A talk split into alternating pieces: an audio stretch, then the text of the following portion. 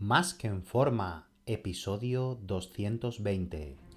Bienvenidos a Más que en forma con Antonio Yuste, el programa donde conseguirás transformar tu físico y rendimiento para ser tu mejor versión con la ayuda de personas extraordinarias que ya lo han conseguido.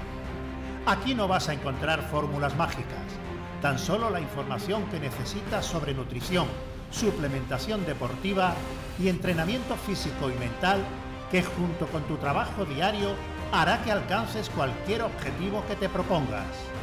Este programa es para soñadores que buscan un mejor físico, para comprometidos a trabajar para conseguirlo, para los que no saben por dónde empezar y para los que llevan tiempo estancados en resultados.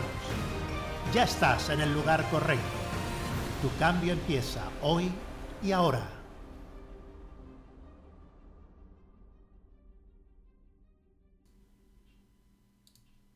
Muy buenas y bienvenido a un nuevo programa.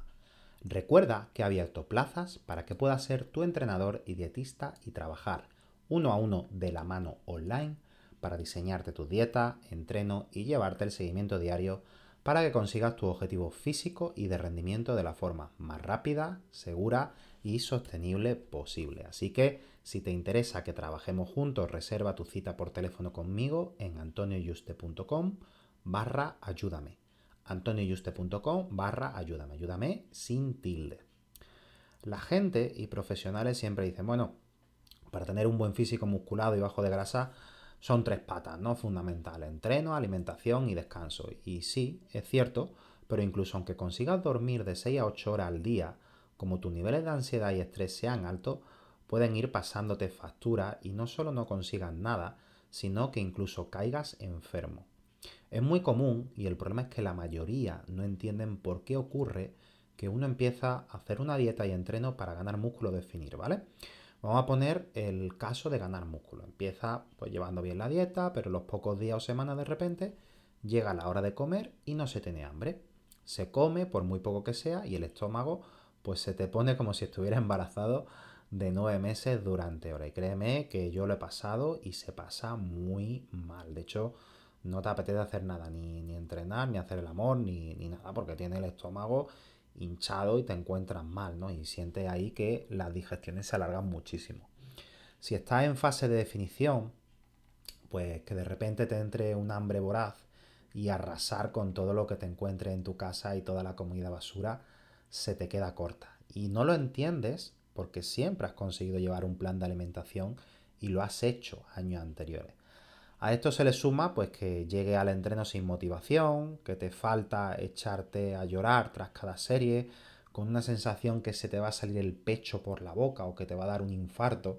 Y cuando acabas de entrenar, pues esta sensación se minimiza un poco y puede que incluso por la noche te vuelva y te den taquicardia y tengas insomnio. ¿no? no entiendes por qué algo que disfrutaba y podía hacer sin problema ahora es una auténtica tortura. Luego llega la noche y de repente, como hemos hablado, insomnio, pierna inquieta, te pone a ver la tele, arrasas con todo lo que hay en la nevera y taquicardias continuas. Mira el reloj y dice, hostia puta, queda tan solo media hora para tener que irme al trabajo. Y sigue arrastrando esta situación por día y semana hasta que al final, pues, cae enfermo. Una gripe, una angina, eh, te recupera, vuelve al gym y te tiras tres días sin comer porque no te entra nada en el estómago. Y bueno, te empiezan a dar problemas también de piel, va al dermatólogo, no sabe por qué te ocurre eso de repente. La libido la empieza a tener por los suelos, no encuentras motivación alguna.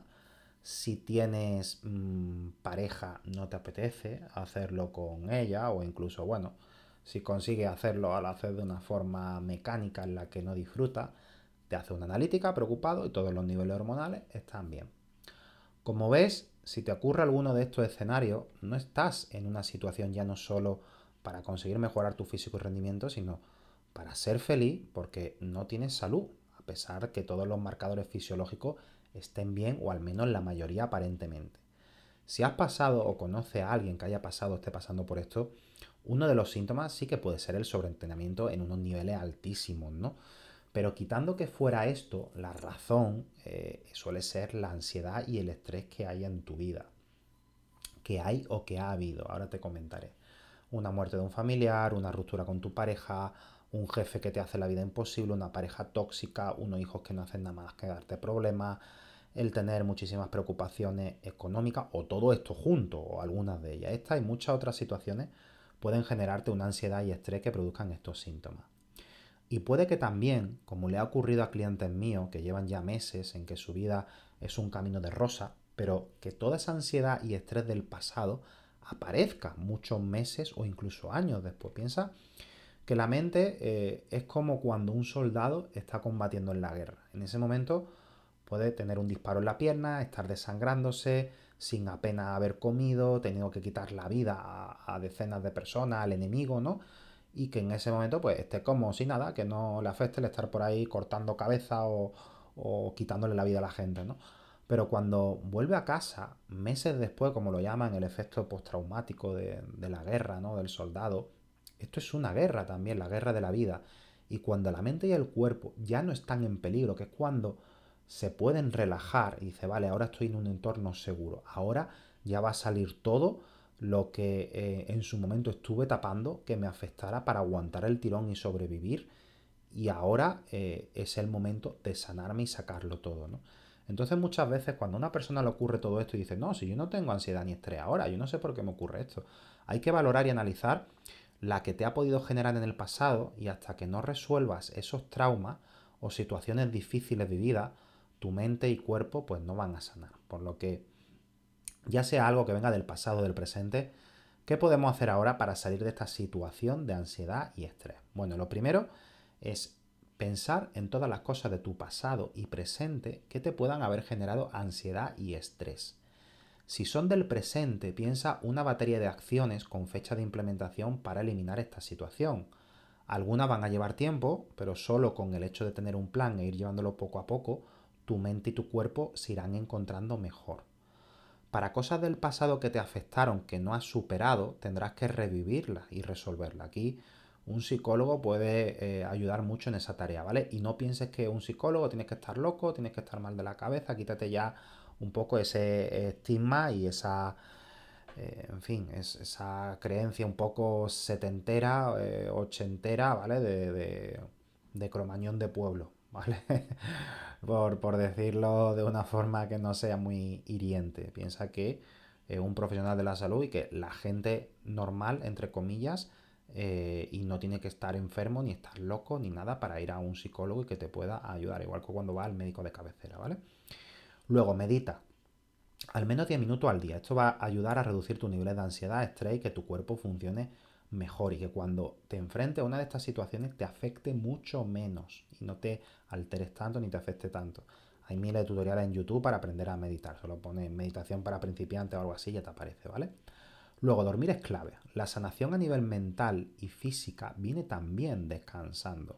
Por eso es clave que mantenga una buena higiene del sueño, que te acuestes siempre a la misma hora, a oscuras, sin dispositivo electrónico en la habitación, dormir 7 horas al día y, bueno, y probar a tomar triptófano si te cuesta conciliar el sueño. Hay un programa específico donde lo dedico a ello. Ahora sí que si quieres profundizar, búscalo en cómo llevar una buena higiene del, sueño y, te lo escucha. Y por último, pues el tener ocio todas las semanas. El tener ocio con amistades, pareja, familia, hacer cosas que te gusten y no solo trabajo y obligaciones, va a hacer que sane antes y que tu cuerpo y mente bajen los niveles de cortisol. Así que da igual que el banco esté a punto de expropiarte la casa o tengas que trabajar 12 horas.